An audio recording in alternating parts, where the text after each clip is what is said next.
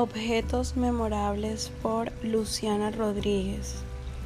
A veces hablamos de lo material con desdén y aseverando que lo importante son las personas, la relación con estas, nosotros mismos, nuestros sentimientos, la salud.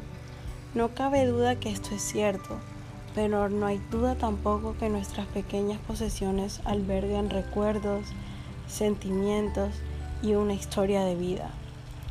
¿Hasta qué punto son importantes? ¿Hasta qué punto lo son cuando nos regalan estos y somos mayores? ¿Qué valor les otorgamos? ¿Cómo nos afecta su pérdida? A continuación, les voy a hablar sobre los dos objetos más importantes que tengo en mi vida. El primero de esos